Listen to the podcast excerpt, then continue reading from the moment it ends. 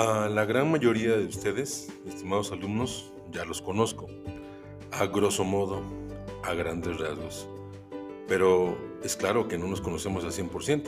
Siempre hay una pequeña línea entre maestro y alumno. Y qué bueno, es sana.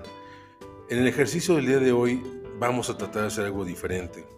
Semana de la creatividad, de la escritura creativa. El día de hoy vamos a hacer el siguiente ejercicio. Vas a tomar tu cuaderno, lo vas a usar en el sentido horizontal y vas a anotar tu nombre completo. ¿De acuerdo? Por ejemplo, si fueras Alejandro Ramírez Pérez, lo escribes a la mitad de la hoja, repito, en el sentido horizontal.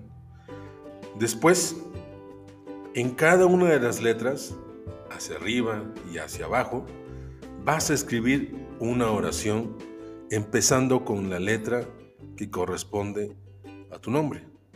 Por ejemplo, si fuera Alejandro, la A es la primera letra de la primera oración. La L, la, la primera letra de la segunda oración. La E, la primera letra de la tercera oración. Y así consecutivamente hasta acabar todo tu nombre completo. Pero ¿qué me van a decir en esas oraciones? Bueno, me vas a contar esas nimiedades, esos pequeños detalles que son imperceptibles y que aparentemente nadie, nadie se fija. Y quizás así sea, pero esta vez a mí me interesa.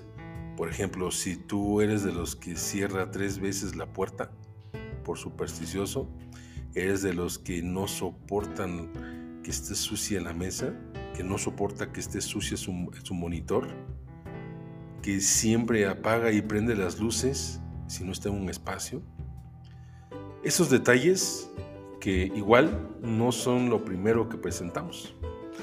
Pueden ser llamados también manías, fijaciones, obsesiones. Vamos a ver qué más eres, qué más son de lo que vemos regularmente en presencial o en clases en línea. ¿De acuerdo? Platícame por favor varios detalles.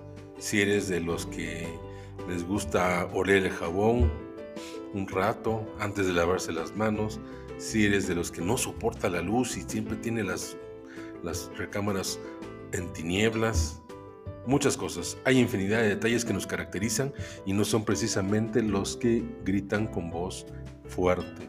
A veces pasan desapercibidos, ¿de acuerdo?